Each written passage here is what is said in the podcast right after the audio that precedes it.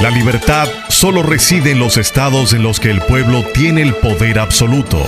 Por el respeto a los valores democráticos y la dignidad del pueblo dominicano, el rumbo de la tarde, plural, objetivo, comprometido siempre con la verdad.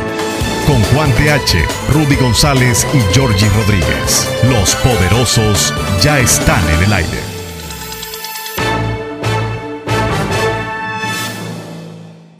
Buenas tardes amigos, buenas tardes. Gracias por estar con nosotros aquí en el rumbo de la tarde. Iniciamos esta jornada periodística de hoy, como cada tarde de 5 a 7 de la noche, aquí por Rumba 98.5. Juan TH, Georgie Rodríguez, un servidor Rudy González, el equipo que nos acompaña. Eh, gracias a ustedes por estar en sintonía con nosotros. Buenas tardes, Juan. Buenas tardes terminar con este relajo. Ayer tú me diste las buenas tardes como a las 5 y 15, 5 y 20. Hoy me la da inmediatamente comienza. Tú me la das temprano, me la das tarde. La buenas tardes. Juan, mira si te organizas. Juan, no me fuña la paciencia. ¿Eh?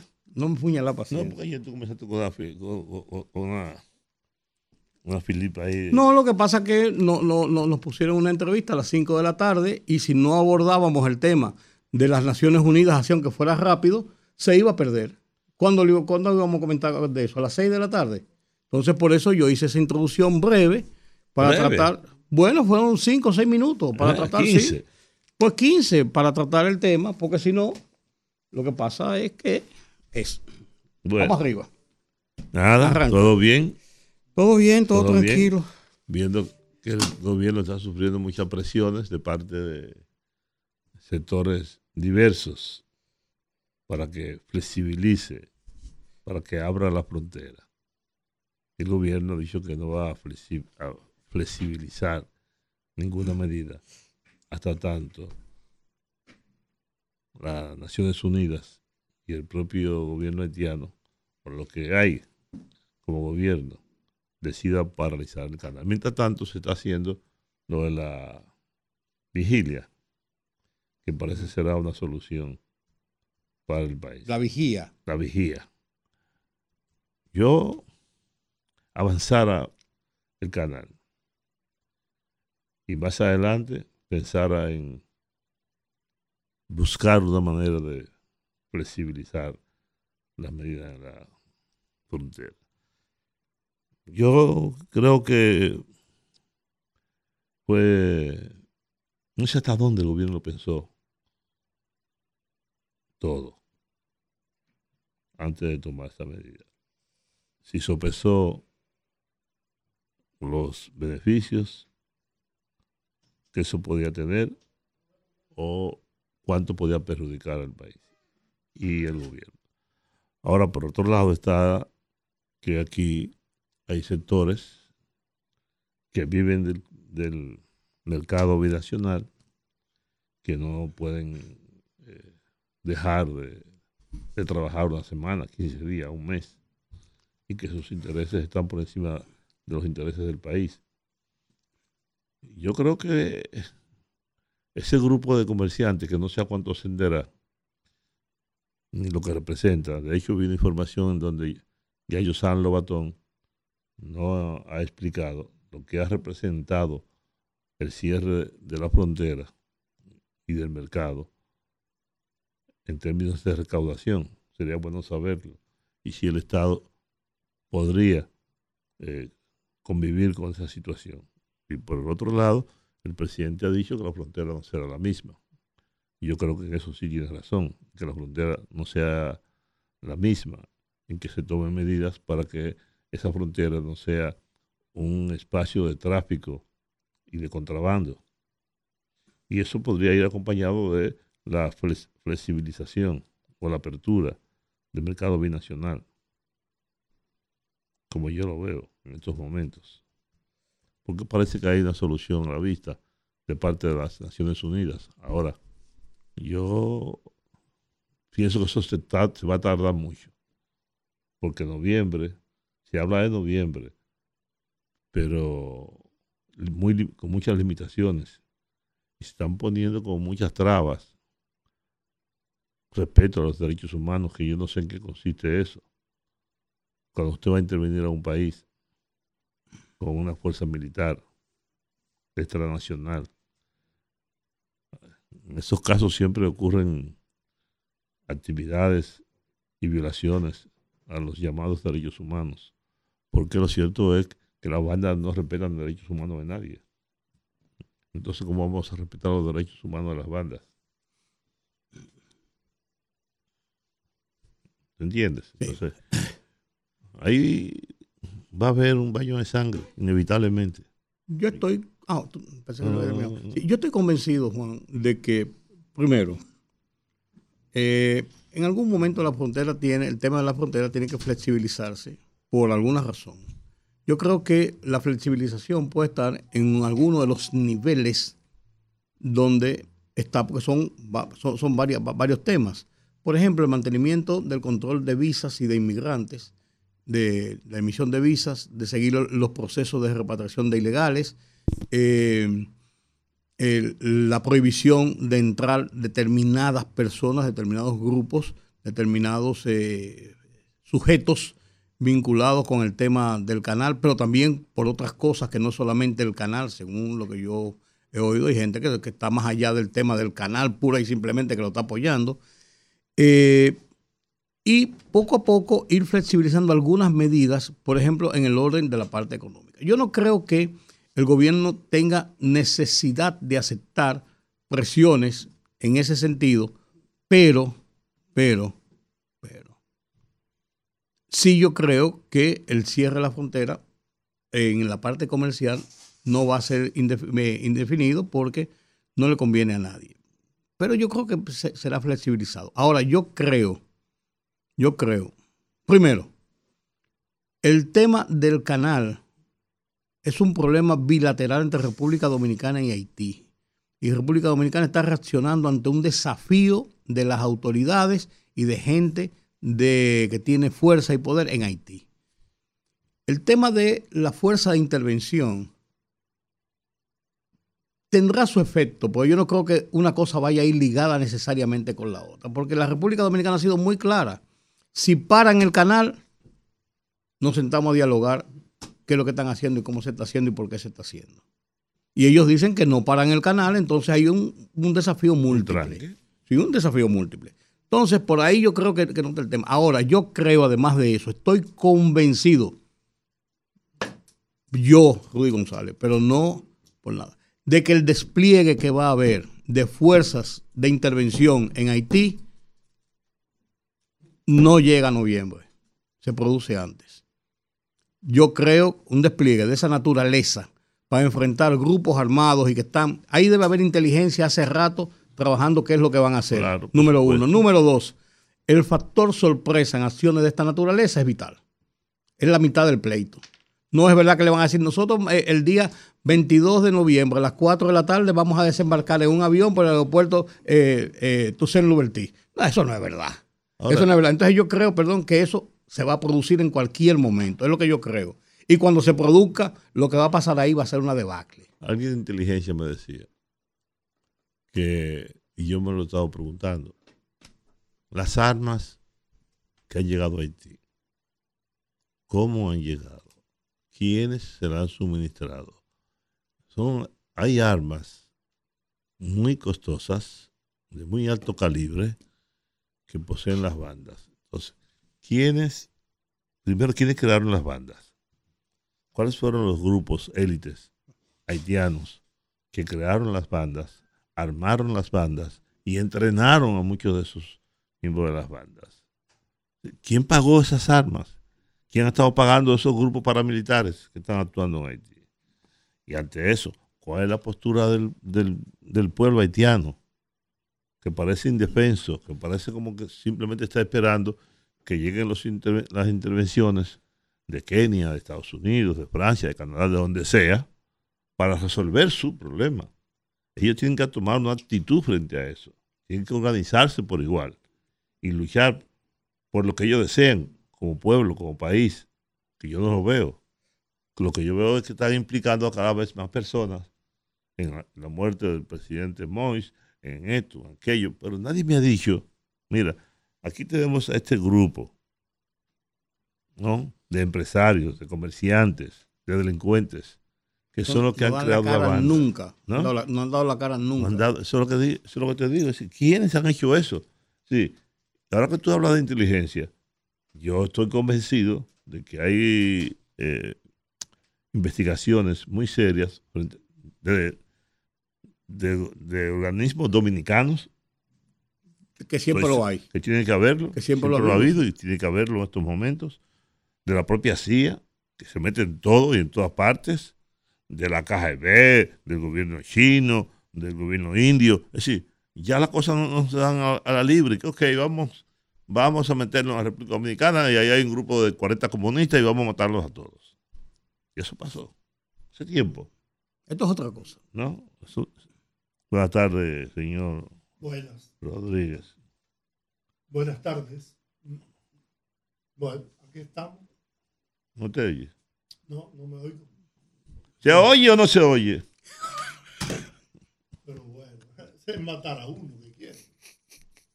¿Mm? se. Se, escuchó demasiado, demasiado alto. ¿Mm? Estaba demasiado alto. ¿No viste cómo a salir disparado por encima. Pero mira, ese es un tema. Mira a ver si ya lo bajaron. ¿Mm? Mira a ver si ya lo bajaron. Además, tú puedes hablar sin eso. No, yo, es que no. Es que no sirve esa vaina. Vamos a ver, ¿no? va? El tema de Haití, Juan, yo creo que tiene muchas, muchas, todavía muchas cosas que no se saben y que tiene muchas lagunas que hay que llenar. Y yo creo que irán llenándose poco a poco. Em, porque hay muchas cosas que no ¿Quién están es claras. ¿Quién es el jefe de barbecue? ¿Quién creó barbecue? O la, las élites haitianas que lo trajeron. ¿Quién compró las armas? Dijo Naciones Unidas en un informe que hizo sobre el tema del armamentismo hace como dos años de quienes le estaban proveyendo las armas y estaban vendiendo las armas desde Miami. Y son, tienen el tupé de decir ellos en un informe que hicieron que además, que además de venir desde Miami, estaban pasando desde República Dominicana, porque también trataban de meterlo en eso. En un informe que hicieron hace poco. Entonces. Y no que estaba, había llegado a, a una iglesia y que el pastor de esa iglesia, un pastor del diablo, estaba preso. Sí. Sí. Por ahí pudo haber comenzado la investigación. Bueno, pero ellos tienen que saberlo. ¿Qué, es lo que hacen en Miami que no saben, que, no sabe el FBI si le da la gana? En 24 horas. O sea, eso es, eso es. Lo que, lo que, lo que yo eh, temo, a final de cuentas, es que las manos libres que va a tener, porque eso de que, eso de, eso que dice el comunicado, de que es respeto a los derechos humanos, que si fulanito y perencejo, que si yo, que, que si acuerdo. Eso es pura parte del papel. Porque lo hace Naciones Unidas y, da esa, esa, aprobación y le da luz verde para que países independientes hagan el, hagan el, hagan el despliegue. Entonces, ¿a quién, ¿a quién le van a exigir a ellos si no están bajo su mando? O sea, es, toda una, una, una, película, una película, porque el resultado, y después de lo que hizo la MINUSTA en Haití durante 13 años, que no sirvió para nada durante 13 años, no resolvieron nada. No, y dejaron las cosas peor, porque dejaron entonces todo, todo dentro de un clandestinaje que después salió a la luz pública y, fue peor. 9 mil muertos por el cólera para comenzar por ahí. Y cosas como esas. Entonces, la verdad es que yo no sé a dónde, a dónde realmente, finalmente van a llegar con, esta situación y eh, ese despliegue, cuando se produzca ese despliegue, va a ser muy serio. Bueno, vamos ahora a tener una conversación con Sigmund Freud, delegado político del Partido Revolucionario Moderno ante la Junta Central Electoral, a propósito de las exitosas primarias que celebrara el PRM el pasado domingo y la actuación de la Junta Central Electoral. Buenas tardes, bienvenido al rumbo de la tarde. Buenas tardes. Cuéntanos cuál es tu evaluación sobre las primarias del domingo. Bueno, primero saludos a, a, la, a la radio audiencia de Rumbo, así como un saludo a, a Don Juan TH, a ti, Georgie, y a Rudy. Eh, mira, nosotros eh, debemos reconocer que el domingo el Partido Revolucionario Moderno, inclusive los dirigentes más optimistas del partido, eh, quedamos sorprendidos con la participación masiva que hubo eh, por parte de la militancia y la dirigencia del partido. Las cuantificaciones que nosotros hacíamos internamente, nunca pensábamos que íbamos a rodar el millón de votantes, porque como ustedes saben, lo que se estaba discutiendo eran candidaturas, podríamos decir, menores en cuanto a regidorías y vocalías, ya que los senadores, alcaldes y diputados serán elegidos por método de encuesta. Y en el caso presidencial, que sí es una, la candidatura de mayor relevancia, sin embargo, era de todo conocido que la competencia en ese nivel eh, no era tan no era no era cerrada, sino que había una mayoría que se expresaba por el presidente de la República, por lo cual nuestras estimaciones entendíamos que había mucha mucha militancia posiblemente del partido que, se iba a quedar en su casa porque ya entendía que todo estaba definido.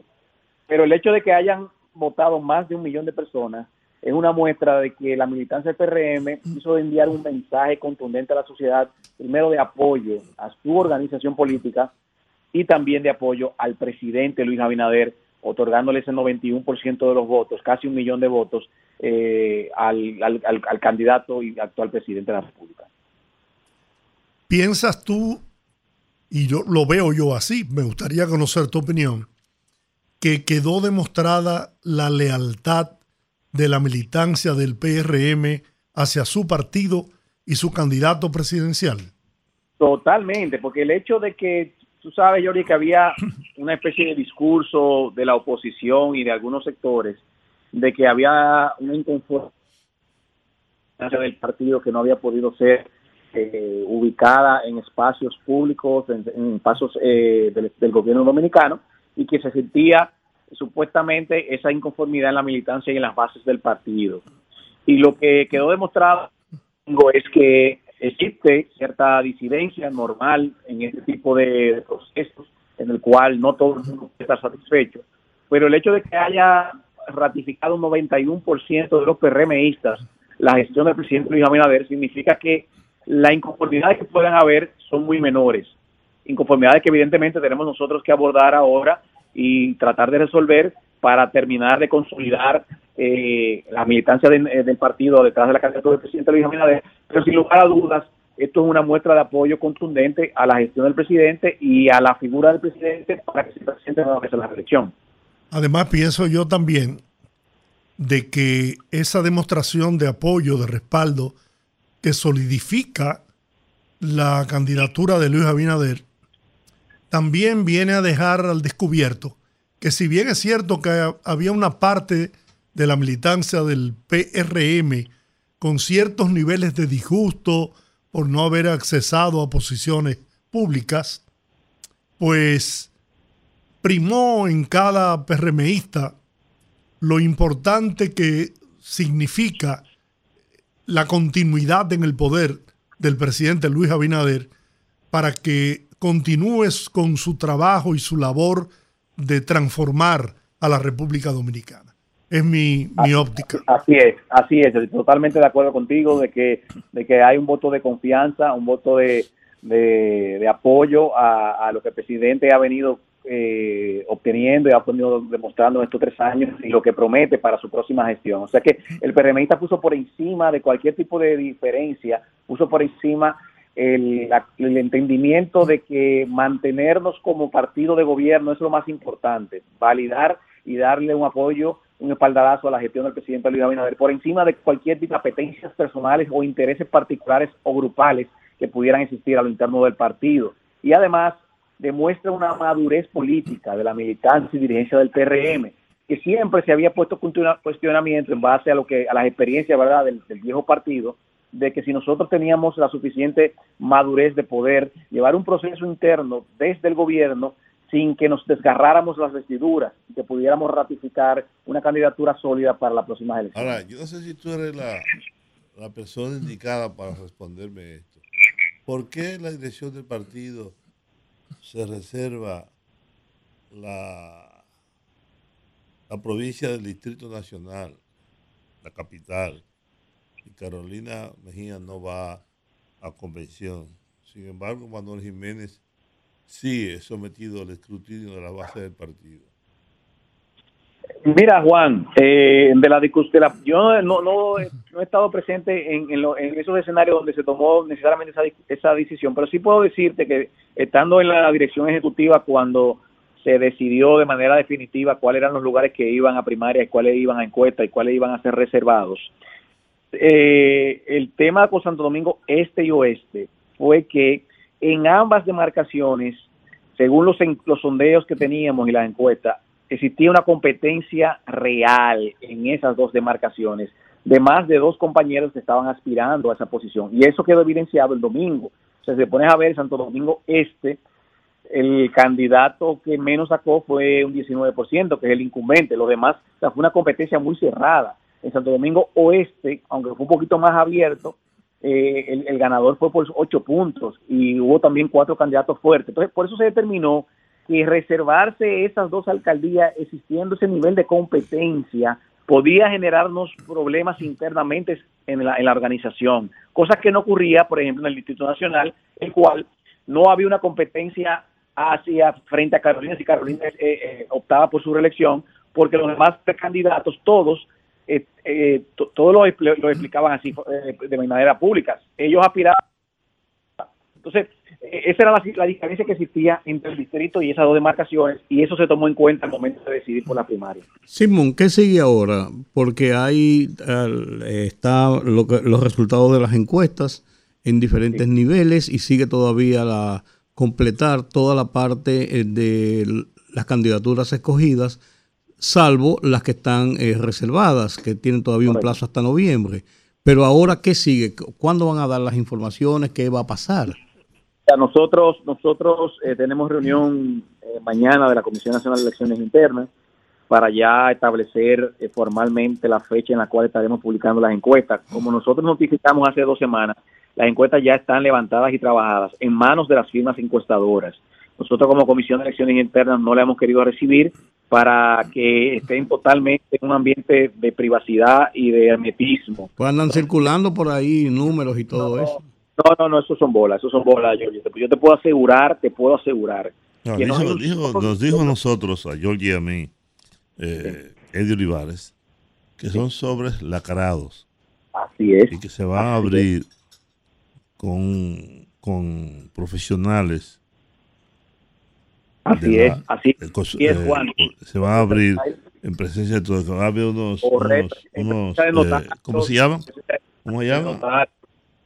Eh, los abogados que hacen notarios. en presencia de notarios, se ordenaron varias encuestas, más de una. Lo que ocurre es, respuesta a, a Rudy, es que hay personas, hay dirigentes que han hecho sus propias encuestas. Por eso no son las encuestas eh, oficiales. Correcto. Yo te puedo decir, por ejemplo, yo estuve en la casa del presidente Hipólito Mejía y él siempre hace sus encuestas. Siempre. Y las encuestas dan sus resultados. Por ejemplo, Carolina Mejía, efectivamente, no compite. Carolina Mejía tiene un 80 y, 86%, de acuerdo con la encuesta de Hipólito Mejía. Ahora, no significa que la encuesta del partido o las encuestas que ordenó el partido tengan un 60, un 70, qué sé yo, la cifra que sea. Pero y yo sé que hay una disputa en Moca, en la, provincia de eh, Hermanas Mirabal. Ahí está compitiendo Manuel eh, Freddy Fernández y la señora gobernadora que antes estuvo en otros partidos. No, la, la, hecho. O en el Seibo, en el Seibo, donde está, eh, donde está el senador Santiago José Santiago Zorrilla y el ex senador, que no sé por qué está compitiendo, porque él dijo que estaba enfermo en un tribunal, eh, Ricardo, Ricardo Roberto Rodríguez. Sí, son esas cosas que se van a terminar de dilucidar en los próximos días. La otra parte, y yo sí quisiera que tú nos hablaras, si es posible, aunque Eddie, Olivares no quiso, revelar las organizaciones con las cuales eh, casi un acuerdo logrado. Sí nos dijo a yo y a mí que será una alianza grande tal vez la más grande de los últimos años. ¿Sabes algo al Sí. Respecto? Oh, mira, Juan, en, e- en ese sentido yo primero validarte con el tema de las encuestas, de que, como decía don Giorgi, eh, ni siquiera el presidente de la República tiene esa información. Nosotros, eso te lo puedo, puedo asegurártelo como tal, eh, porque hemos querido mantener que las encuestas se mantengan en manos de las firmas encuestadoras para evitar cualquier tipo de situaciones. Las mismas serán dadas a conocer a partir de la semana próxima y esa es la reunión que mañana tenemos como, C, como CNI es establecer exactamente el calendario de, entrega de resultados. Para eso tenemos la, reunión el día de mañana.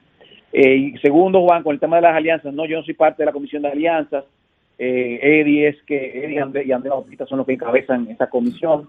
Eh, sí tengo la información de que, como dice, Eddie, vamos a tener alianzas con alrededor de 20 políticos. Eso sí, lo puedo decir. Eh, muchos de esos ustedes los conocen ya, que son, por ejemplo, el Partido del Toro, Dominicano por el Cambio, el PHD, pero hay otros que nuevos que se están sumando que no tengo más detalle. Muy bien. Bueno, eh, gracias por este eh, tiempo. Sabemos que tienes Ahora, un compromiso. Perdóname, una, una última pregunta de mi parte. Sí.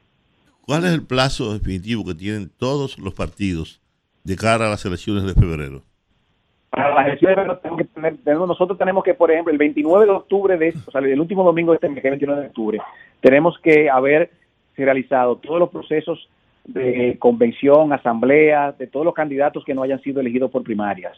O sea que el partido tiene que, todo lo que es encuestas, eh, comisión de delegados, todo eso tiene que ser antes del 29 de octubre. Y como fecha tope, el 5, el 10, el 5 de noviembre, si mal no recuerdo, depositar todo lo que son el tema de las alianzas, que ahí se van a para la, para la- las elecciones municipales. Ahí se van a ir ya decantando eh, ya todas las candidaturas, porque como tú entenderás, todos los partidos tienen que hacer sus convenciones antes del 29, en el cual designen y elijan sus candidatos a nivel municipal, y veremos entonces ahí ya, se, se irá ya aclarando las boletas en todos los partidos. Es un avance de lo que puede pasar en el 2024, la eficiencia con que manejó la Junta Central Electoral las primarias del PRM.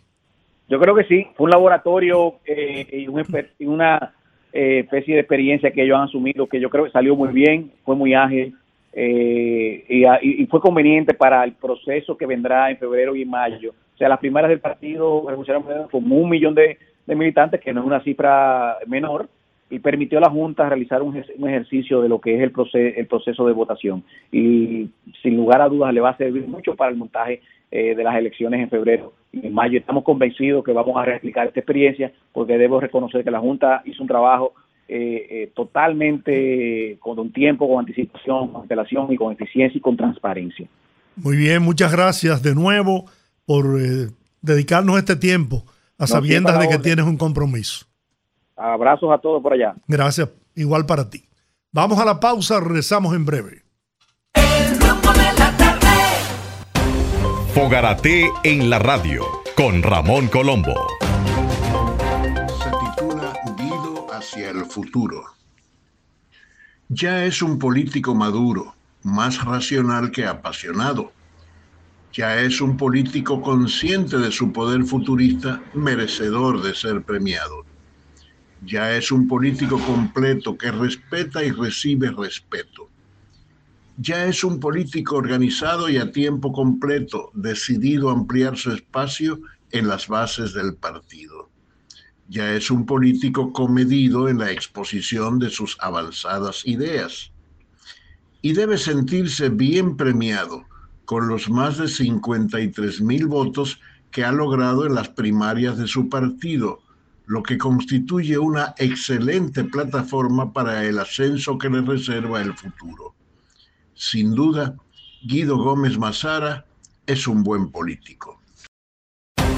Fogarate en la radio con Ramón Colombo. El rumbo de la tarde, el rumbo de la tarde, el rumbo de la tarde. Pues estamos de regreso. El rumbo de la tarde. Ahora yo le quiero preguntar a, a Rudy González, que es primer experto en la materia. Ah, tengo otra, otra línea.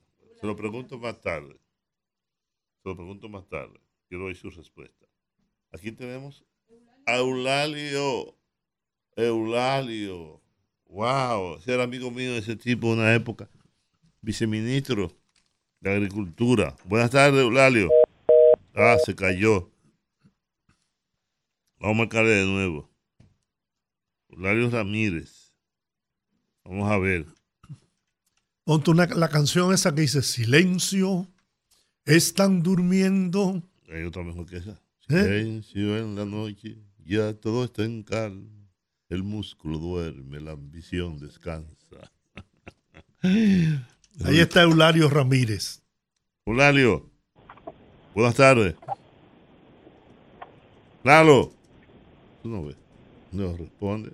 Tiene miedo ahora. Tiene miedo. No, no se escucha. Ahí. No se escucha. Ahí está. Ahora. Ahora. Sí. Sí, ahora. Ahora sí. Dinos, explícanos cuál es la situación con los huevos, los productores de huevos. ¿Qué está pasando en la frontera? ¿Dónde tú estás? Buenas tardes, estoy saliendo del ministerio ahora, Juan. Buenas tardes a todos ahí en cabina y a todo el pueblo que nos escucha. Bueno, hay una disposición desde hace un par de semanas de eh, darle apoyo a todos los productos perecederos en la frontera. Eh, hace dos semanas que el INESPRE está adquiriendo eh, o adquirió los huevos que tenían los comerciantes, los pollos refrigerados, y ahora con la ADA, con la Asociación Dominicana de Avicultores, eh, se ha discutido eh, seguir eh, comercializando, seguir adquiriéndole. Ya hay una disposición a través de, del INAVIE de adquirir una buena partida para, para el almuerzo escolar, eh, a través también de los comedores económicos y a través de los puntos de INEPRE eh, se le está dando salida a, a los huevos. Hay que explicar que para Haití salía un millón y en algunos días un millón de huevos todos los días. o Por, sea, por curiosidad, no. Eladio, ¿a cómo vendían los huevos ah, en el mercado bilateral haitiano?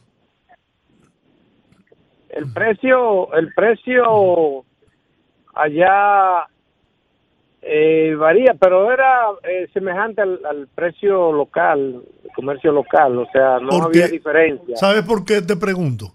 Porque alegan los eh, productores de huevo, los pequeños productores que eh, de una manera irracional, ¿no?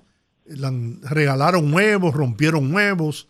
Bueno, una protesta en que están en su derecho a hacerla, pero me luce que en este momento era inapropiada. Pero bueno, dicen ellos que no pueden vender el huevo a dos pesos con 50 centavos, que es el precio que se lo quieren comprar.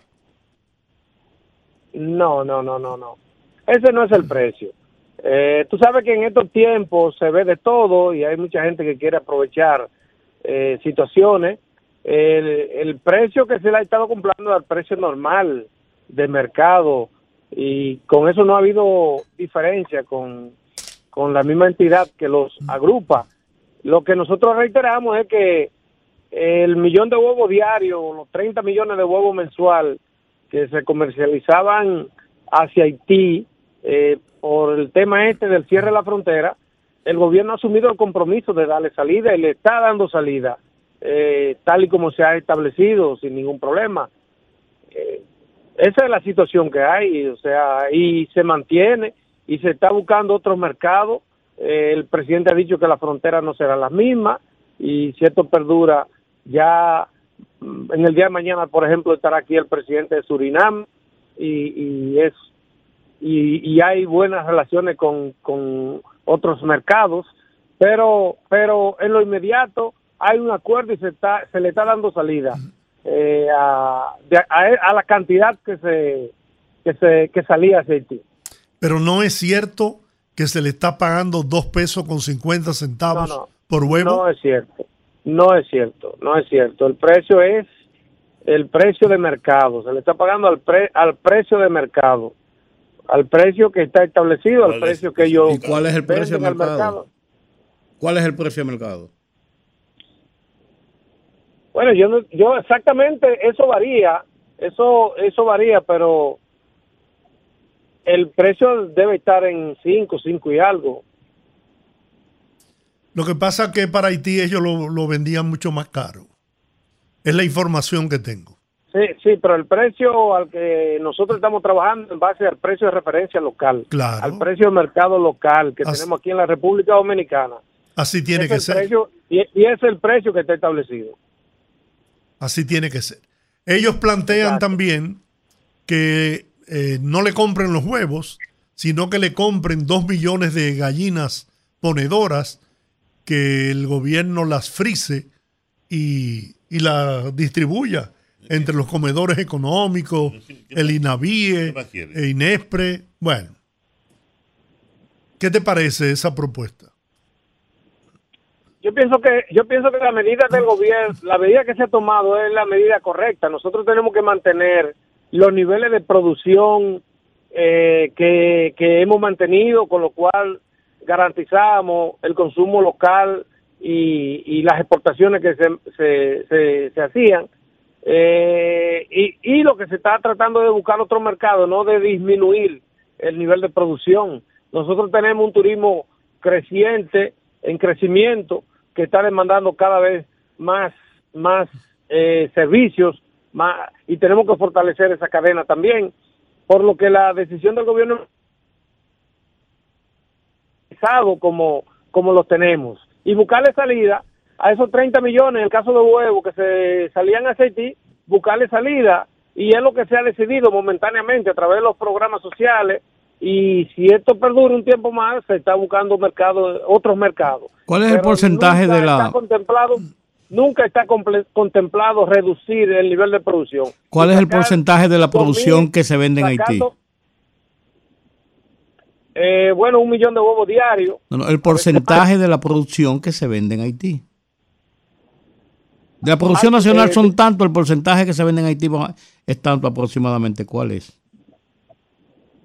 Bueno, lo que yo te puedo decir, que después de todo este tema, una gran cantidad de las ayudas que llegaban a Haití ya no están llegando. Y, y, y la vía marítima tampoco le está llegando eh, como le llegaba antes, alimento. Por lo que en gran parte la, el consumo de Haití se está abasteciendo por de la producción dominicana, por la producción local. Eh, yo te puedo decir, rubro por rubro, por el sentido general, yo estimo No estoy hablando de los Eh, huevos eh. y los pollos. ¿Tú sabes por qué? Porque tú dices que se pueden asimilar manteniendo la producción. Ahora hay que ver qué cantidad ese porcentaje representa para ver qué cantidad puede realmente asimilar la- el consumo nacional. Es un asunto de simple matemática. Así es, así es.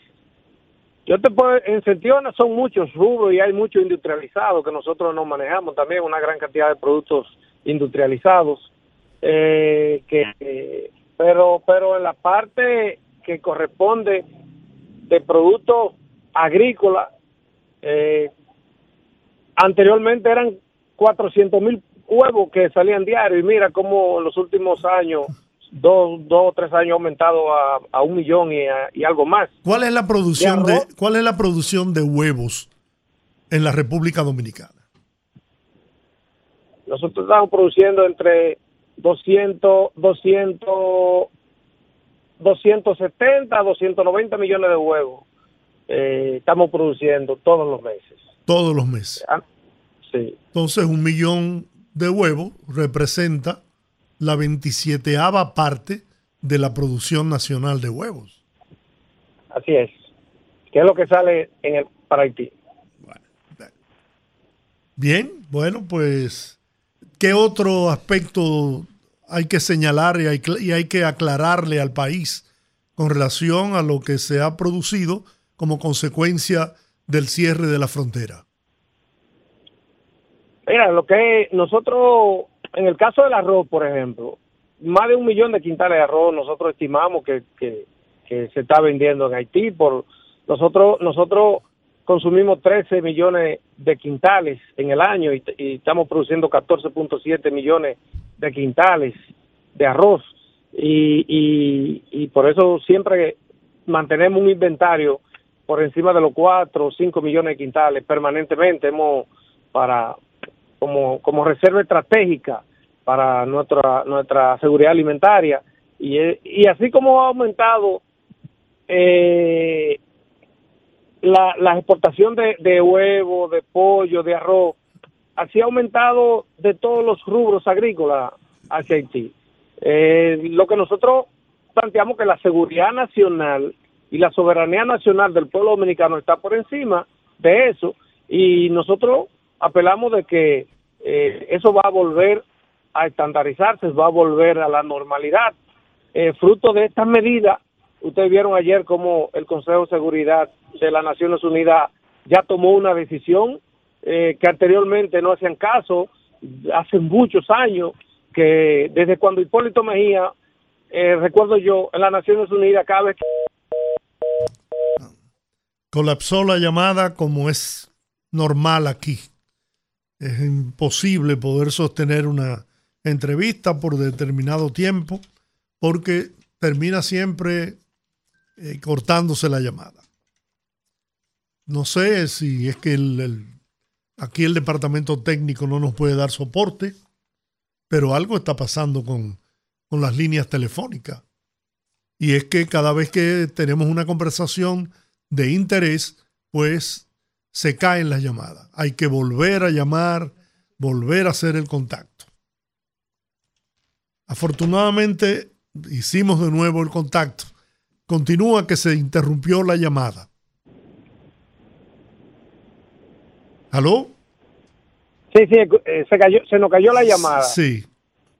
decía que la importancia de esta medida ya obligó a una decisión radical que, que va a pacificar, que va a normalizar la situación en ese país.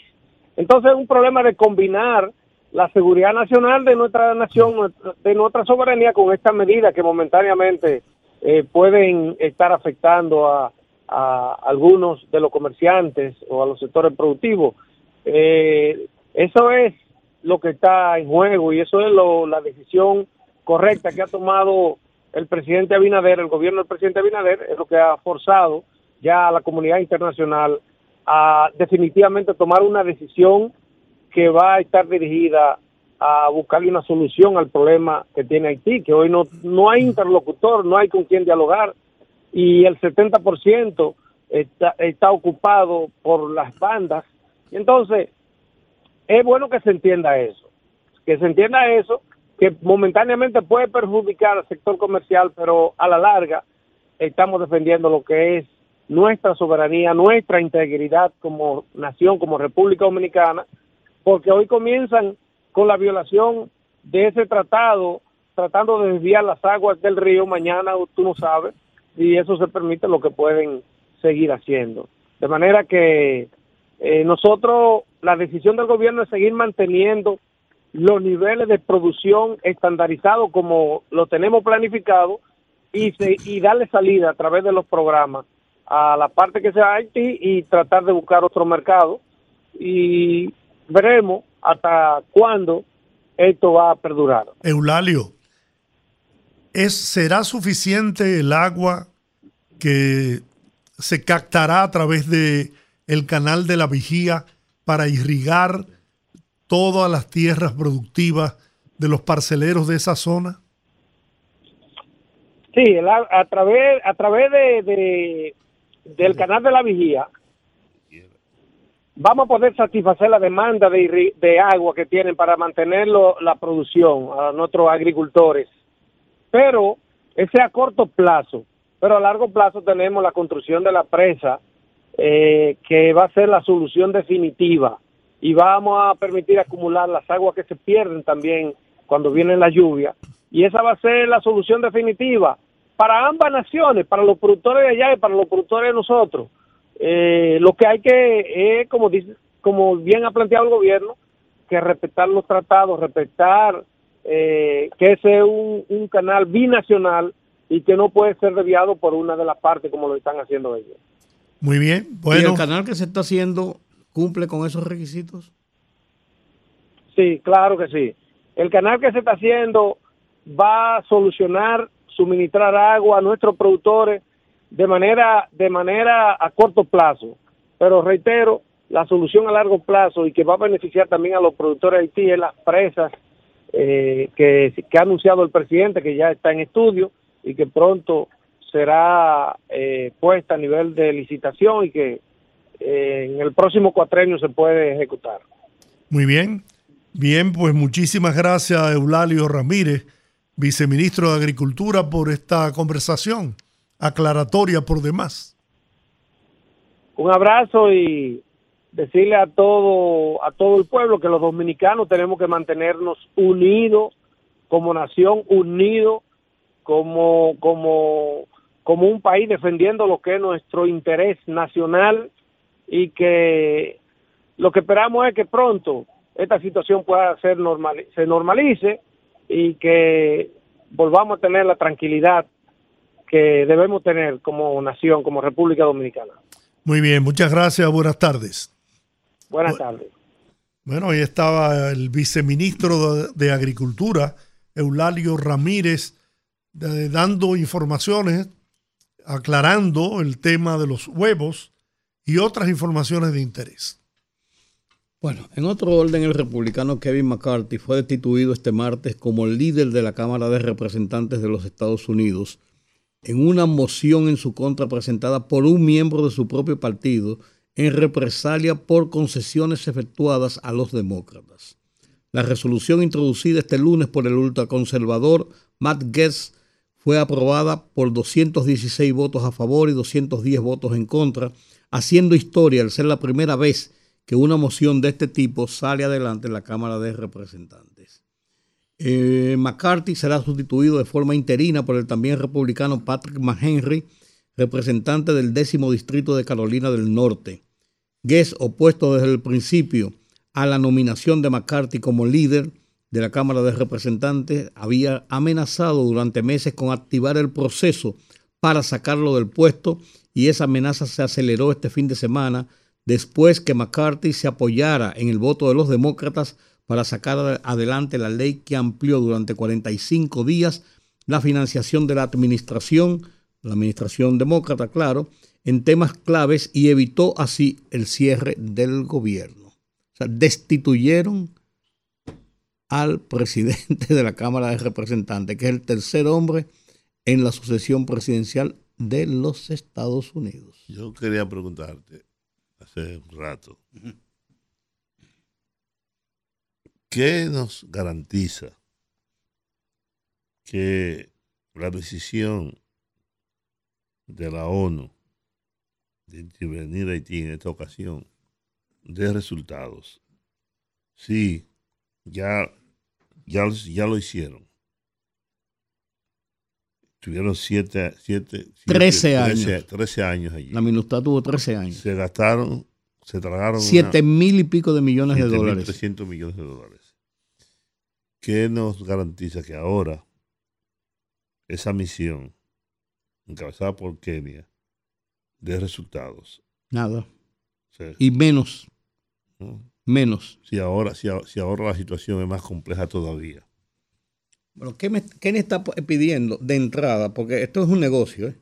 Sí, Kenia está pidiendo ya- de entrada que le pongan una bolsa de 500 millones de dólares como garantía, como garantía de que los gastos que va a incurrir y la situación de, de sus hombres que pudieran eh, tener situaciones embarazosas con las bandas ahí, tengan una respuesta, tengan una garantía económica. Para comenzar, por esto es un negocio. Porque, porque además, ellos no van a ser recibidos con flores. Claro que no. ¿no? Por eso te estoy diciendo, por eso decía ahorita, que no es verdad que lo van a anunciar cuando lleguen. Y si hay, y si hay muertos, los Mu- muertos serán de lado y lado. Claro, claro, claro, claro, claro. Pero la pacificación de Haití no está garantizada, Pero es que además, como no lo estuvo antes. esto te iba a decir, además, ese no es el, ese no es la situación de la pacificación de Haití. Eso es enfrentar la situación de violencia callejera, de tratar de poner un control en las calles. Pero la, la crisis política y social que hay en Haití no se soluciona con una intervención de esa Eh, naturaleza. Ahí voy, ahí voy, porque ese es el punto. No dar. Es decir, nosotros nos metemos la pacificación de Haití. Pero ¿qué papel juega un Estado inexistente qué papel debe jugar un gobierno inexistente. Si allí lo que es, que es conviene, si es cambiar el modelo por un modelo presidencial y sustituir el modelo anterior, que obviamente de primer ministro y todo aquello. Gobierno parlamentario. Un gobierno parlamentario. Si eso sigue, si, si eso ya hay que cambiarlo, porque no funciona, porque cada vez que hay un presidente nuevo hay una crisis en la escogencia del nuevo ministro y todo aquello, Matan los presidentes. ¿verdad? Matan los presidentes. Sí. Disuelven el ¿Cuál es- Congreso, eso ¿Cuál no es es, así. cuál- exactamente. ¿Cuál es el modelo? ¿Cuál es el planteamiento que está haciendo las Naciones Unidas? O que están haciendo los propios haitianos para buscar la, la solución institucional, política, Ninguna. social. Ninguna. Lo que se, lo que se prevé es que la fuerza de intervención pudiera evitar, evitar el caos que se sigue extendiendo y que sea una tierra de nadie, definitivamente como de hecho es. Pero pero sigue- seguirá- pero seguirá las otras, las otras, las otras soluciones son a muy largo plazo. Una institucionalidad política, una institucionalidad social, un estado de producción y de equidad para la gente. Eso, eso, eso, es que han vivido toda la vida así. Mientras tanto, seguirá la migración, Ah, seguirá la pobreza, sí, sí, sí. seguirá, seguirá Pues claro que sí, siendo eso un terreno, una tierra de nadie, claro que sí. con, con más hambre, con más miseria, con más pobreza, menos desempleo, Pero con claro, esperanza de vida cada vez más reducida. claro que sí. Claro Ese- que sí. eh, eso es, yo creo que hay que buscar una solución integral. Mira, aquí tenemos un plan macro de lo que hay que hacer. Nos buscamos a Martelí, al otro, a quien sea, ¿no? Porque será otra cosa.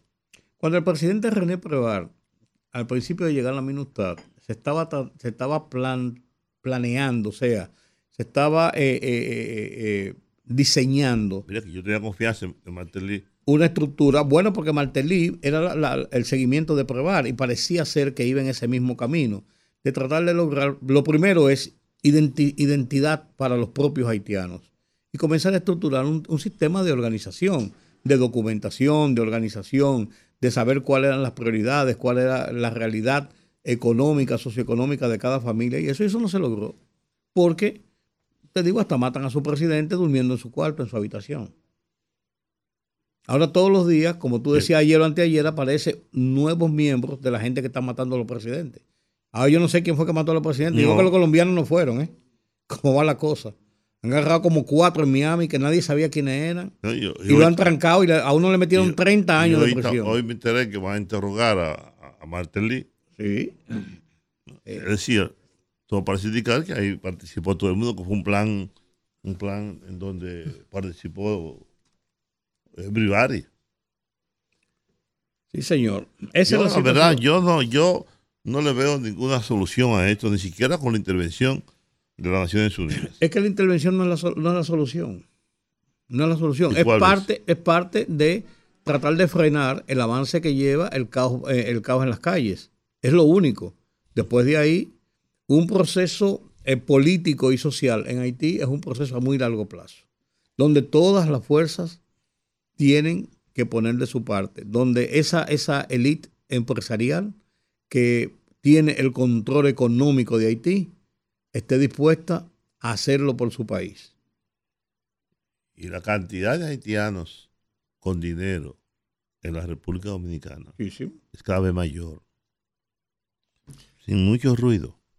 La solución, pienso yo, es imponer el orden en el territorio haitiano. Por las buenas o por las malas. Óigase bien. Pero si no se impone el orden, si la autoridad no tiene ningún respeto de la población y mucho menos de las bandas delincuenciales que son las que dirigen ese país en este momento. Entonces no me hablen de proceso electoral, pero el proceso electoral de qué? Si ni siquiera identificados están los ciudadanos haitianos. No tienen un carnet, lo que nosotros llamamos cédula, que los identifique como ciudadanos con sus datos. Hay que imponer el orden en Haití. ¿Cómo? Bueno, no será la policía haitiana. No será la policía haitiana porque no tiene capacidad para hacerlo. Entonces, obligatoriamente tienen que venir fuerzas internacionales para tratar de controlar la situación. Pero que no me vengan con el cuento que van a entrenar a los policías haitianos. Mentira.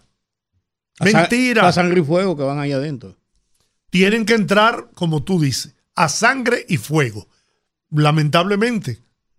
Ahora, si no se hace eso, señores, lo que está pasando es, pero mataron 114 personas hace dos o tres días. Y, y entran en casas, violan a las mujeres, matan a los hombres. ¿Pero qué es esto? Secuestran. Secuestran. E- Esa es la tierra de nadie. Y eso representa un grave peligro para la República Dominicana. No porque las fuerzas internacionales van a forzar a esas bandas a cruzar la frontera, no. Es que cuando ya no tengan más que robar, más que saquear en Haití, ¿hacia dónde pi- pi- piensan ustedes que van a poner sus ojos, a dirigir su vista esas bandas criminales? Hacia la República Dominicana. Claro, el presidente dijo que lo mejor que hacen es entregarse y, o, o negociar con las fuerzas internacionales que van a operar en Haití. Porque si lo, si lo, que, si lo que intentan hacer es venir para la República Dominicana, les va a ir muy mal. Muy mal. Así tiene que ser. Vamos a la pausa. Al regreso seguimos en este rumbo de la tarde.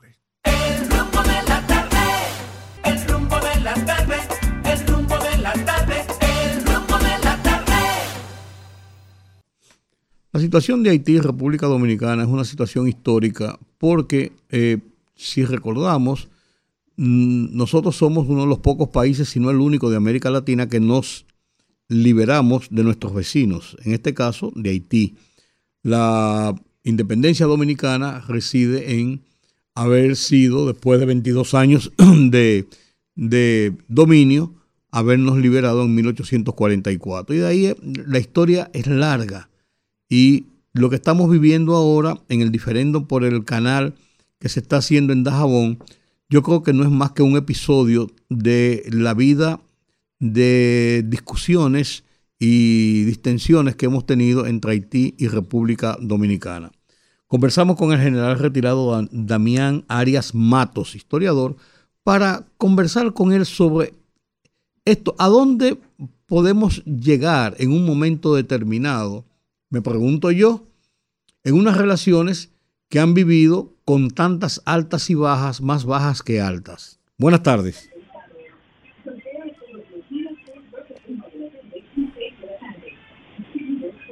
Bueno, Cuéntame, cuéntanos, Damián, ¿cuál es tu opinión sobre esto?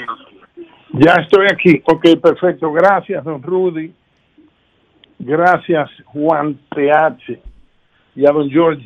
Muchas gracias. Fíjese. eh, Fíjese que le dijeron Don Giorgi al único que le dijeron Don Giorgi.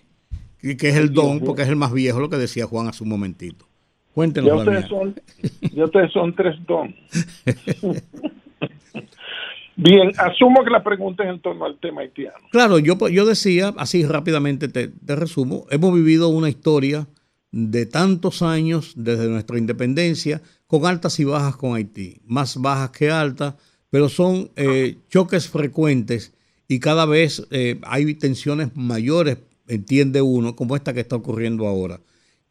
¿Qué, qué- ¿Cómo podemos convivir de esa forma, incluso con las desigualdades que hay entre dominicanos y haitianos por la situación eh, sociopolítica, para ponerlo solamente eh, en ese renglón? Fíjese, la, resumiendo, y usted lo sabe muy bien, ustedes tres, y mucha gente lo sabe, Dominicana y la República de Haití han vivido de espaldas una de la otra, de la otra, con respecto a su cohabitación insular.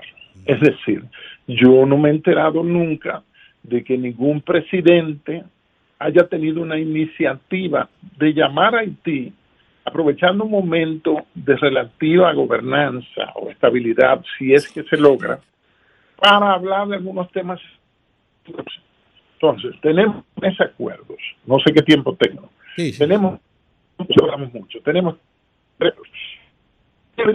es 9 de noviembre del 74, cuando Ignacio María González, ahí 30 años después, es que Haití reconoce básicamente la independencia dominicana de hacía 30 años. Ahí hay algunos articulados o artículos, uno que habla de que los nacionales de cada país harán vida en común en ambos territorios y hace una referencia también a, las aguas. Luego pasan desde 1874 hasta 1929, donde el general Horacio Vázquez Lajara, ya enfermo, con un riñón menos que le habían amputado en una operación en Baltimore, que se había extendido el periodo a seis años para gobernar hasta el 30, que el vicepresidente Federico Velázquez renunció cuando cumplió su mandato, recogió y limpió su escritorio, entonces él designó a su médico de cabecera para ser vicepresidente. Pero ¿con qué Haití es que negocian? ¿Cuál es la situación? Es un Haití intervenido que fue ocupado. En el 15 matan y decapitan al presidente, creo que de Gros, o Profet, no recuerdo el nombre. En el mismo 15, 1915, Estados Unidos invade Haití hasta el 34 por 19 años. Es decir, aunque había un presidente para firmar ese tratado fronterizo donde se delimitó realmente las fronteras que estaban dibujadas desde 1777. Fíjense que ahora se pone de moda el río de Jabón o masacre, pero hay un acuerdo de 1776 entre el conde Anne Rey, que representaba la corona francesa, y Antonio Solano Bonte, que era el gobernador de la parte española que nosotros ocupamos ahora, donde se designa como frontera norte el río Masacre, que desde, desde entonces o desde antes se llamaba así, y el río Pedernales como una frontera sur. Después fue en el tratado de 1929. Aquel tratado fue de amistad, no dice paz, amistad, comercio, navegación y extradición. En el del 29 surge la figura de el arbitraje y reitera, si se quiere, los términos del acuerdo de 1874, por el cual Haití se comprometió a pagar 1.500, eh, perdón, 150 mil pesos fuertes y yo creo que ni el inicial lo pagó Juan TH, yo creo que ni el inicial. Como es tradición en los haitianos que no cumplen con la palabra empeñada. Entonces, ese acuerdo del 29 hace referencia a los ríos, no utiliza la palabra transfronterizo, que es un documento que echó a rodar el señor Calixto Castillo de León, si mal no recuerdo, con su general en Juana Méndez.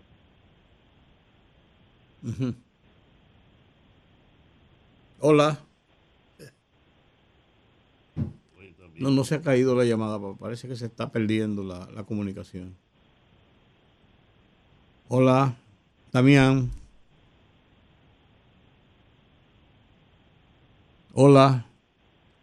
Si tenemos problemas con la comunicación con el general retirado Damián Arias Matos, quien está haciendo una, ahora sí se cayó la llamada, quien está haciendo una, una apología de cómo ha sido el estado de las relaciones entre República Dominicana y Haití a lo largo de todos estos años. Es una, es una, es una realidad lo que nos dice el, el historiador eh, Damián Arias Matos de que hemos vivido de espalda y él está haciendo eh, lo- lo- los pasos que se ha seguido y cómo ha sido casi imposible esto. Lo tenemos en línea nueva Sí, vez. yo, yo quiero eh, generar un segundito. Mire, yo, yo quiero con toda sinceridad, con todo respeto, yo quiero hacer un llamado a la a la dirección de esta emisora, a la gerencia, para que resuelvan de una vez y por todas este problema. Porque queda mal la emisora, quedamos mal nosotros. Esto se repite día tras día. Hemos reclamado una solución a este problema y no hemos tenido respuesta. Entonces, con todo el cariño, porque tanto la emisora como nosotros, lo que aspiramos y queremos es poder producir un programa con calidad. Pero en esta circunstancia resulta prácticamente difícil, imposible y hasta produce uno un desánimo que yo no lo puedo ocultar. Así que yo suplico, si hay que suplicar, para que por favor, por Dios, acaben de resolver este problema. Podemos seguir por acá. Adelante, adelante, que ahora lo estamos haciendo a través del celular. Bien, sigo. Le estaba hablando de que los haitianos, por supuesto, no pagaron los 150 mil pesos fuertes que se comprometieron. Y esos dos instrumentos jurídicos son los que han marcado la mayoría de nuestra vida republicana, porque lo que hubo en el 36 con Trujillo, actuando como embajador, como ministro y embajador plenipotenciario en el 36, es una ratificación de ese protocolo. Y Trujillo parece que tenía, ahí él entrega lo que ya se había acordado en el 29, los territorios de San Rafael, Hincha, donde nacieron los dos hermanos Pedro y Ramón Santana, Las Caobas y San Miguel de la Atalaya. Entonces, vaya a ver usted lo que eran esos territorios y vaya a ver usted lo que son actualmente. Prácticamente no son nada.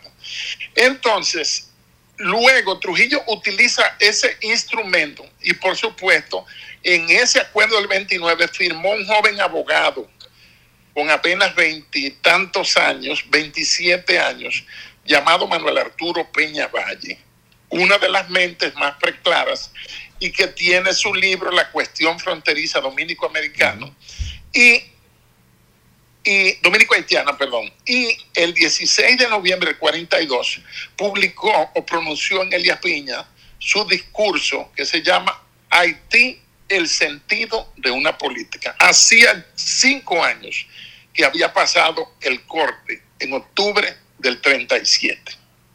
Entonces llegamos ya a un punto en el que Haití, que tiene una larga carga de desgracias, de frustraciones, donde uno ve a la democracia como inviable y uno tiene que refugiarse, aunque sea teóricamente, ¿en qué? En el interregno de, de, de Papadoc Duvalier, que gobierna del 57 al 71 ante su muerte, que ahí, por el terror, fue que Haití caminó un poquito. Entonces llegamos a este 2023 con este problema de este canal, ya que ese río tiene, no es un río transfronterizo como el caso Artibonito, que tiene 321 kilómetros, nace en la cordillera central y sigue hasta el Golfo de Gonaives, o Gonaíves, como le dicen, en Haití.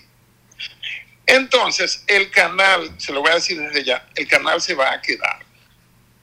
Echamos a un lado el canal y nos metemos en el escenario de ahora, que comenzó con la emisión por parte del Consejo de Seguridad de las Naciones Unidas ayer 2 de octubre de la resolución 2699 que contiene un mandato que no dice que es una misión de paz, no vienen como cascos azules y al final dice que la tal misión no, eh, no vincula a la ONU, pero la misma ONU es que la conforma con la iniciativa de Kenia, un país africano que no tiene relaciones con Haití, que gasta 1.1% de su PIB en defensa y que tiene 582.646 kilómetros, puesto 47 en el tamaño del país y 74 en el PIB global, lo que indica que es un país pobre.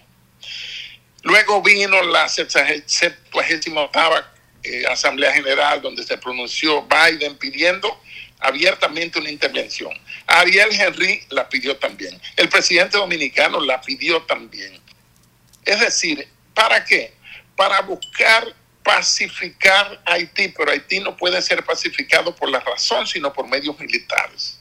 Entonces, esos, es, esa tropa, porque el, el mandato de la resolución 2699 no dice la cantidad de efectivo porque está en franca formación, para entrar en ejecución en el mes próximo, en noviembre, no dan fecha. Pero sí dice que ese mandato de esa misión, que es una intervención en términos técnicos, será de un año para ser revisado a los nueve meses, es decir, para ver si nació ahora, qué ha parido la misión dentro de nueve meses, si lo extrapolamos a un embarazo humano. Entonces, esa misión tiene sus bemoles porque el mismo ministro de Exteriores, el canciller keniano, en una entrevista a la BBC de Londres, dijo, nosotros sabemos que no conocemos el territorio haitiano como ellos lo conocen. Y la misión va a desarmar a las bandas y sabemos que vamos a enfrentar escenarios de violencia.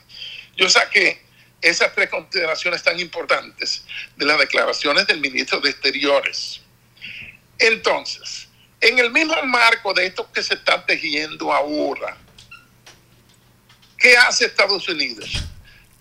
Forma, firma un acuerdo de cooperación y asistencia con Kenia porque, Ken- porque Estados Unidos necesita mayor presencia en, el, en África, en 54 estados. Fíjense que este año derrocaron al presidente de Nigeria Nigeria. y al de Gabón. Y eso trajo una raya de pizarra, un grupo de estados como Mali, Burkina Faso, eh, creo que Costa de Marfil, se pronunciaron tanto en contra como a favor de que hayan depuesto al presidente de Nigeria. Entonces, las cosas que pasan en el mundo geopolítico, ustedes lo saben más que yo, nada es casualidad, sino que son estrategias. Esperemos a ver cuál va a ser el impacto que va a tener de aquel lado de la frontera y el impacto que va a tener de este lado de la frontera, donde la disposición del presidente de enviar tres brigadas, que es el desplazamiento militar más grande, yo creo, porque ni cuando la guerra de independencia, en los 12 años de campaña de independencia, yo, no, yo creo que nunca se hubo un, desplie- hubo un despliegue tan grande, ni tampoco con las capacidades bélicas que hay ahora. Entonces esa medida, el señor presidente, antes de recibir o de enterarse de la resolución, dijo, creo que en dos semanas podríamos reabrir la frontera. Pero con esta resolución, la frontera tiene que seguir sellada y cerrada. Y eso afecta al comercio binacional. Pero el hecho de que cierren la frontera no detiene el comercio. Ojo, no me refiero solamente a los que puedan vulnerar la frontera y venir para acá a mercadear, sino los nacionales haitianos, algo se registra en las principales, en todas las, las provincias fronterizas, pasan al lado dominicano, legal o ilegalmente, adquieren propiedades.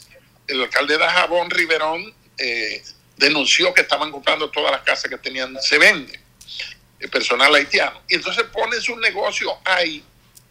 Y entonces no tienen que cumplir con el decreto de cierre de frontera. Aparte de que hay una crisis humanitaria que con el cierre se va a agravar.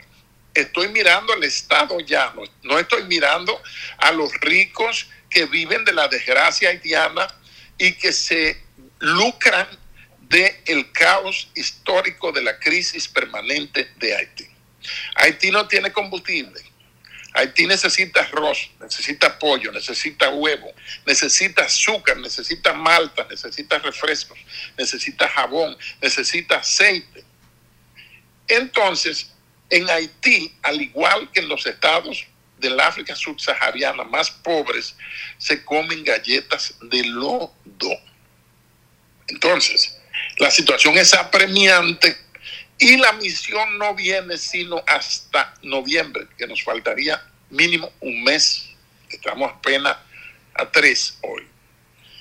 Entonces, ese es el escenario que yo veo. Ahora, ¿cuál sería el escenario cuando lleguen las tropas? Porque ya hay una avanzada allá que está trabajando con, con la policía haitiana que fue reducida por la MINUSTA a 500 miembros y ahora tiene unos 10 mil agentes para 11 millones de haitianos, según los datos de la ONU, pero la ONU no reconoce que de los 11 millones hay como cuatro que están de este lado, porque es una realidad. Haití está mudado aquí, Haití ya no es el vecino país, Haití está aquí. Porque en Haití colapsó la institucionalidad, colapsó eh, el régimen de alternabilidad democrática, las instituciones están perimidas, están vencidas, están caducas. Las autoridades, si se pueden llamar autoridades, que tienen que pagarle protección a las mismas gangas porque el Estado no tiene la, el, el monopolio de la violencia, esas pueden ser instituciones y autoridades legales, pero son ilegítimas porque ya cesó. Entonces, hay que ver qué va a pasar, si va a haber enfrentamientos abiertos, porque ellos vienen no con cascos azules, como si fuera una misión de paz, o como se trata de una misión de paz, Es con fusiles que viene. sino de una intervención. Es posible que hayan mandado ese, fíjese que uno sabe la calidad del evento, del baile, dependiendo de los invitados. Entonces, tomando en cuenta los que han dicho que vienen para Haití o que van para Haití, no veo ningún país potencia, no veo ningún Estado miembro del Consejo de Seguridad, ni mucho menos miembro permanente. Eh, yo tenía mi aprensión de que quizás China y Rusia podrían vetar, con un solo voto ya se veta la decisión de la Asamblea General y del Consejo de Seguridad. Pero los dos se abstuvieron y con 13 hubo una mayoría calificada para que pasara la resolución. Ahora, ¿qué traen para Haití? Traen ropa, traen comida, traen medicamentos que no se los roben los mismos haitianos o los mismos que los traigan, o los manejadores de la ayuda, porque esa es la desgracia. Se lo van a robar, olvídate de eso. Per- Perdón, Se lo van a robar.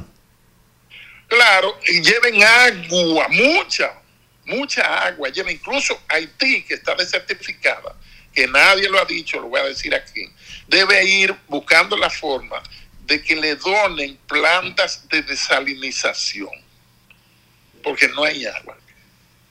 Así como hay ríos que aquí- se están muriendo. El mismo masacre o de jabón está muy bajo en su, en su caudal.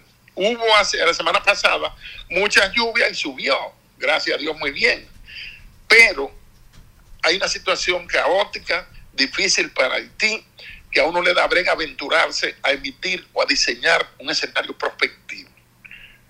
El, ideal sería que las bandas depongan las armas, que las entreguen, que se entreguen a las autoridades la jurisdicción que le da el mismo mandato de la ONU, les da jurisdiccionalidad porque ellos no van con el capítulo 6 de las misiones de paz de la Carta de las Naciones Unidas que habla solución pacífica de conflictos, sino en el capítulo 7, en ese que enjagan, enjuagan, en- encajan, perdón, que llevan poder letal y van vestidos de chamacos según la foto que hemos visto, aunque Sí. tengan UN y United Nations. Bueno, le dan, Ahí. la resolución le da autorización para hacer Claro. arrestos y tomar acciones Sí, de emergencia de acuerdo a lo que las circunstancias demanden. Tiro para allá y tiro para acá. Oh, eso es. Esa es la, esa es la realidad. No es una minusta, No, es una no. invasión con otro nombre, me parece a mí. Bueno, eh, esto a final de cuentas eh, va a salpicar a la República Dominicana, aunque los dominicanos no nos involucremos directamente en la fuerza de intervención. Es ni inevitable. mucho menos. inevitable. ¿Y cuál es el cuál, cuál- cuál tú ves que es el- el- el- el paso más, a- más acertado o mejor o menos traumático para evitar nuestro involucramiento de una forma en que agrave la situación Haití República Dominicana tradicionalmente difícil? Fíjense un detalle, Juan TH se va a acordar. Y usted, Georgie, también, por supuesto, se van a acordar los tres de la palabra incontrolables. Ah, claro. ¿Quién le está Georgie, principal- hablando? Georgie principalmente se acuerda de ella. Quien le está hablando se enganchó a la policía por dos razones. Para tener comida segura y segundo, para que no me matara la banda colorada. Entonces, eso de incontrolables lo trajo el presidente, lo sacó de un de un depósito viejo, de esa terminología, como que los incontrolables allá, que no vengan para acá porque aquí le va a ir mal. La postura del país debe ser colaboracionista, porque lo más seguro es que si vienen aviones van a aterrizar aquí en territorio dominicano. En María Me parece que el No, no, mandato, en el- allá en el nuevo. En el perdón, el 93. mandato escrito puede decir que no, pero la imperiosa ley de la necesidad lo va a determinar así. Por Razones humanitarias. de. Razones Exacto. humanitarias. Entonces, eh, Dominicana debe asumir una postura vigilante. Ya ha tomado el presidente medidas correctas, fruto de reuniones con el alto mando, con el ministro de Defensa, con los jefes o comandantes generales de las fuerzas, con los viceministros, con Interior, que dice que no sabe nada de Interior y seguridad, con los asesores. Yo soy asesor del ejército, pero no me invitaron, eso no me ofende, perfecto. Y esas medidas están ahí, deben mantenerse. ¿Va a afectar la economía? Por supuesto que sí. Cemento, mucho cemento va para Haití, que se va a detener. Ahora eso no quita que, por ejemplo, los 13 pasos ilegales que tiene la frontera, al menos que yo identifiqué, en la zona de Pedernales, que ahí está el puesto de banano de Pedernales del ejército, y ahí mismo se cruza a Anzapet, a Ensenada de Piedras. Hay 13 pasos fronterizos por los cuales los ilegales, dominicanos entrando para allá y haitianos viniendo para acá, y algunos tienen amores de aquel lado y otros tienen amores de este lado, es decir, Cinco pasos oficiales y siete clandestinos, por así decirlo. O Claro, ilegales. eso demuestra que las fronteras culturales muy poco tienen que ver con las fronteras políticas y geopolíticas. El ejemplo es tremendo, el de el continente africano. Fíjese como a la izquierda arriba en el mapa de África cortaron el Congo belga como un acto de casa para el príncipe de Bélgica. Y por eso también en el, en el genocidio que hubo en Ruanda entre los Hutus y los, ay Dios mío, los Hutus, siempre se me olvida una de las dos. Bien, entre esas dos tribus, esa, esa tremenda matanza étnica es porque los dividen a nivel político las colonias, las, perdón, las, las potencias de ultramar en su aspecto colonial. General. Por ejemplo, Francia es muy odiada en Níger. Y Níger le vende el uranio para las plantas atómicas a Francia.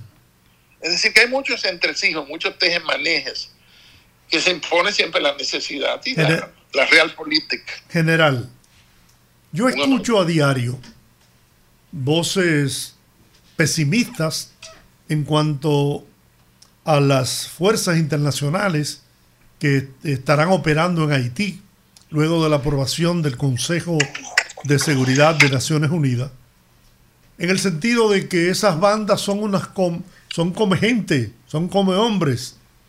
Y realmente esas bandas tienen eh, entrenamiento militar, capacidad para poder enfrentar a una policía ucraniana, digo, eh, eh, keniana, que no juega, que tiene fama de, de ser duros, muy duros.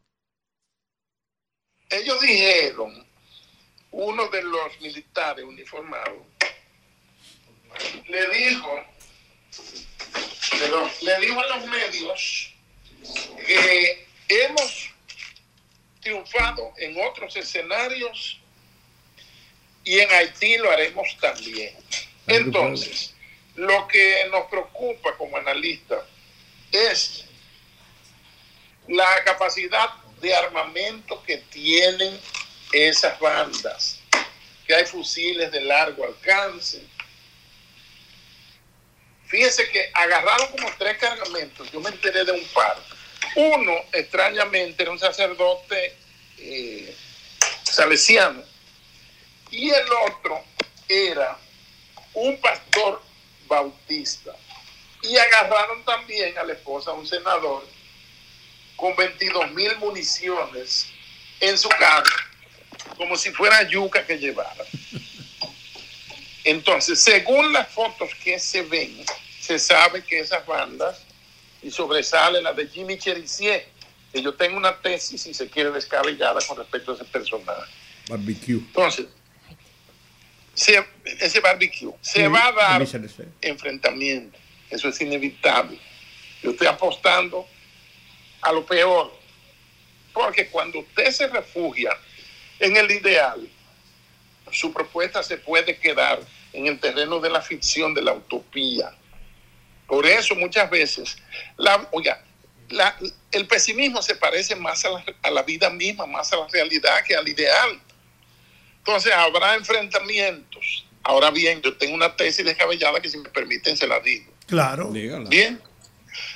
Oiga, ¿usted sabe cuál es el personaje que tiene más perfil para ser presidente de Haití y que tiene, lo conoce Haití entero, y que tiene dinero, supongo yo, porque con unos clientes con tanto dinero como él ha tenido, es Jimmy Cherizier, él tendría que reunirse con alguien que lo prepare bien, que lo higienice un poco, no sé si huele mal, y busque la forma de presentar una propuesta, porque una de las misiones, o la segunda misión, o la misión principal que tiene esta invasión, es lograr una un estado de gobernabilidad mínima para que se pueda llamar a elecciones generales en Haití. Ese es un punto vital. Entonces, Jimmy Cherizier, si se quita la cafeína, la lactosa y el gluten y se convierte en un sugar free, podría ser un candidato a, a, a batir en las elecciones si se presenta ese escenario. Porque él da el perfil, esos son los perfiles de mandatarios de Haití. Fíjense que cuando comienza la independencia haitiana, he estado leyendo un libro de David Nichols, un analista inglés que escribió un libro maravilloso que se llama De Desahogar a Papadoc, o sea, de Salines a Papadoc. Y habla del proceso de independencia, donde la negritud, la condición de negro, significa criollo, significa Haití, significa haitiano, y eso sigue todavía jugando en la política. Por eso los oficiales mulatos y más o menos claros, como el general que fue presidente, que huyó a Panamá, Raúl el Cedrá. Raúl Cedrá, Que no no, no de- no debieron de, no debieron de ponerlo, no debieron de ponerlo nunca. Mi amigo. No debieron su- Yo sustituirlo creo que él nunca. mismo, él mismo decidió irse conocedor de Haití, imagínense. Pues sí, ¿qué hicieron los haitianos? Hacen una abolición de la esclavitud, pero en el mismo momento de proclamación de la independencia nace dividido. ¿Por qué? Porque arriba se declara la república, pero abajo, en el sur, ahí subió el rey, creo que Cristóbal I, Cristóbal I. Es decir, se proclama república de lo que era colonia y entonces hacen un imperio. Oiga, es un imperio en un pedazo de Haití. Y hicieron matanzas étnicas de matar todos los blancos, incluso la primera constitución haitiana, que es de 1804, por ahí por septiembre, qué sé yo, prohíbe a los blancos tener propiedades. O sea, la propiedad privada era para los negros. Hay que estar atento a eso. ¿Cómo comienza la conformación del Estado haitiano? Ahora, hay un escritor que usted lo conoce que es Jean-Brice Mar. Era médico, egresado de la Universidad de París. Duró 22 años haciendo la carrera de médico, pero era un filósofo, un etnógrafo, un activista cultural y él se inventó la palabra de bovarismo. Bovary es por la famosa novela de Madame Bova- Bovary, que leí hace muchos años, que, que esa señora es muy desconectada de la realidad. Es decir, lo que quiere decir Jean-Brice Mars es que el haitiano debe identificarse plenamente, acentuando la negritud, con su madre patria cultural que es África y no andar en vagos devaneos entre los mulatos y entre los blancos, que aparece una minoría en Haití.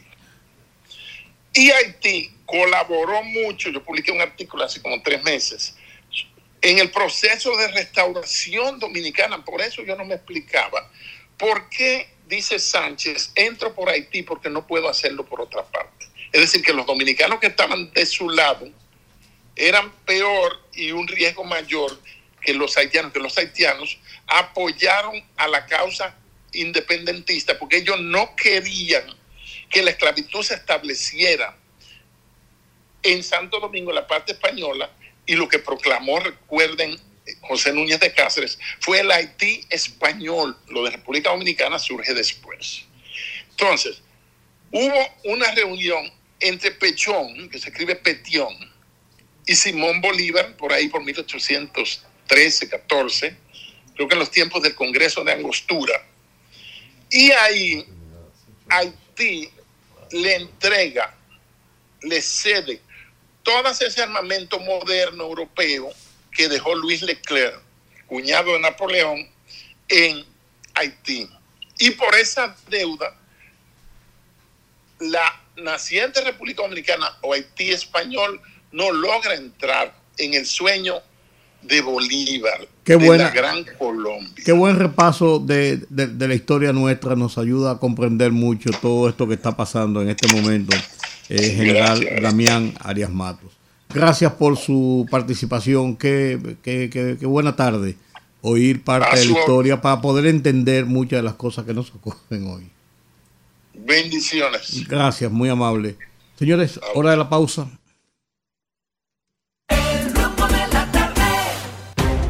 Conectando con la gente, que el pueblo hable en el rumbo de la tarde.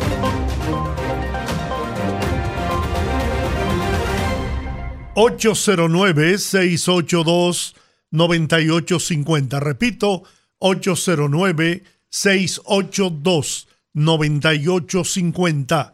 Las internacionales sin cargos en el 1-833-380-0062. Buenas tardes.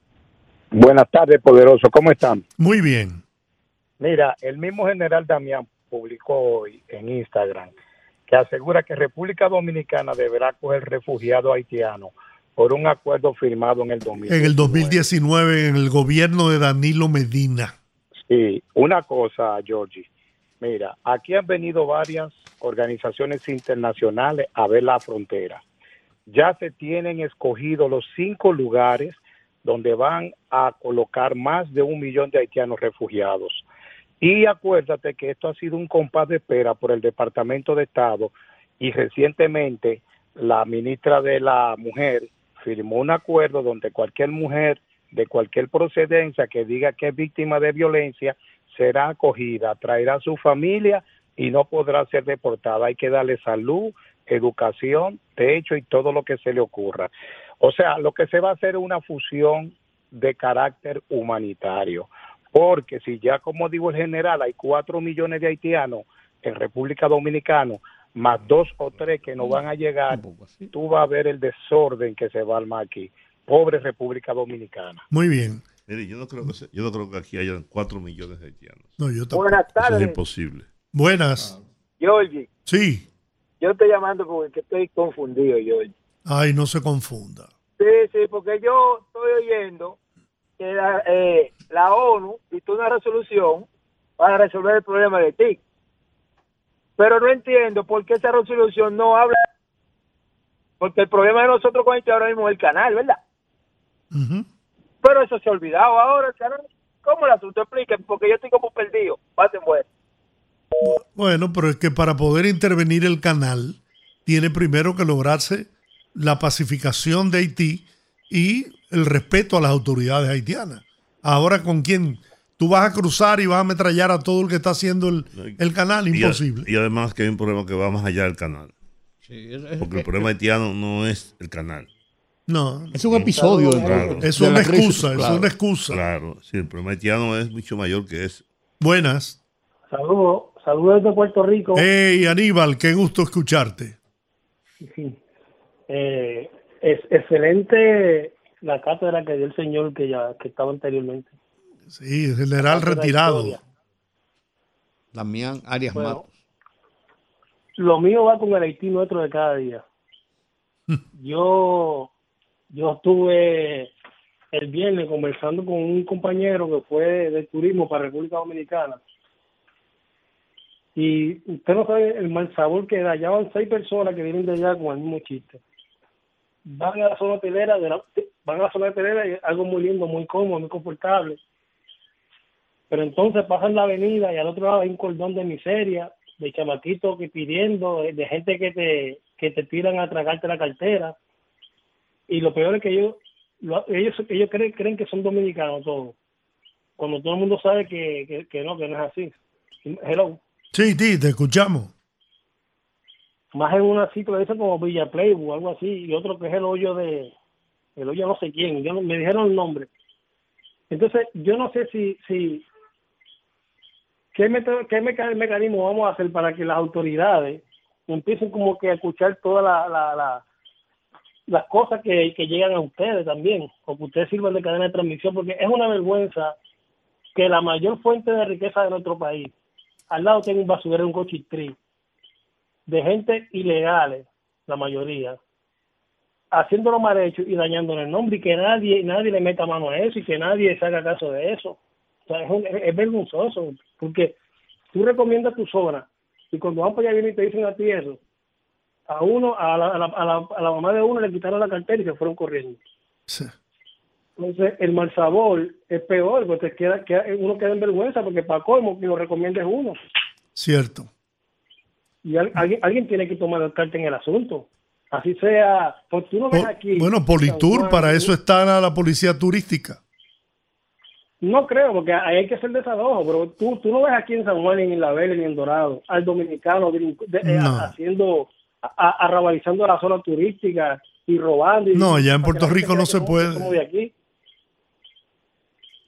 No, no, Bueno. entonces alguien tiene que alguien tiene que tomar carta en el asunto. Tú Muy- no puedes decirme a mí que seis personas, han ido seis personas para allá, que van con grupos de 10, 15, 20 personas, y cuando vienen te dan ese cantazo en la cara.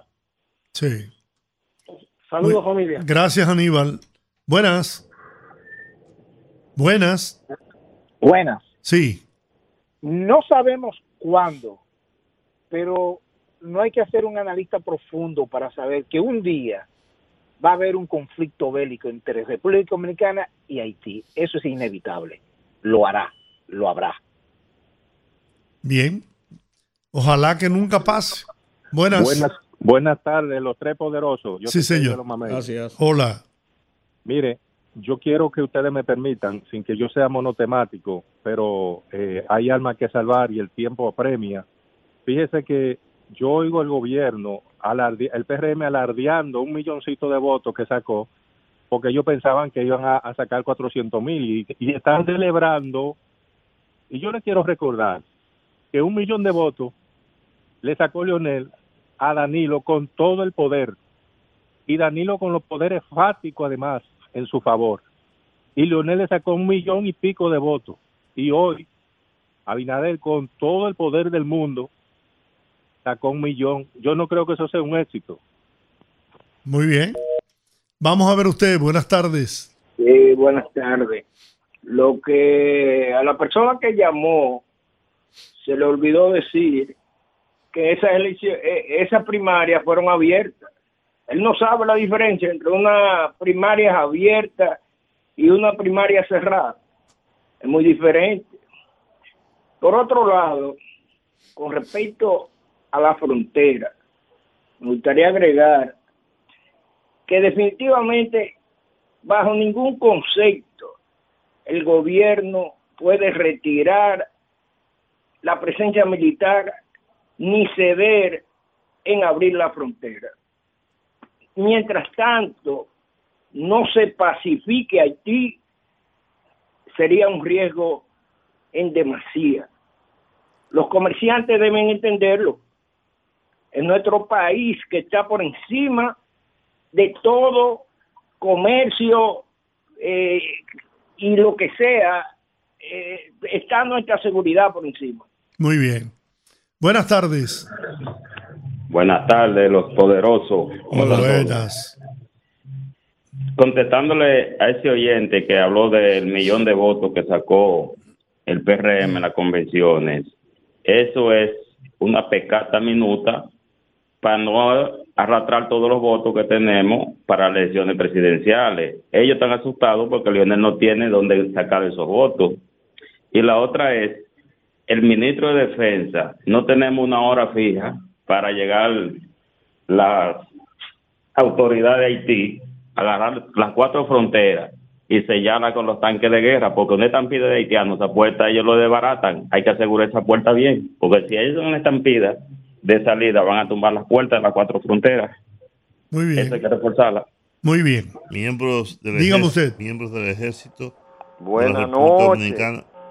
Adscritos a la Dirección de Inteligencia J2, llevaron a cabo un operativo en la que lograron confiscar un cargamento que supera los 6.2 millones de unidades de cigarrillos de la marca Capital.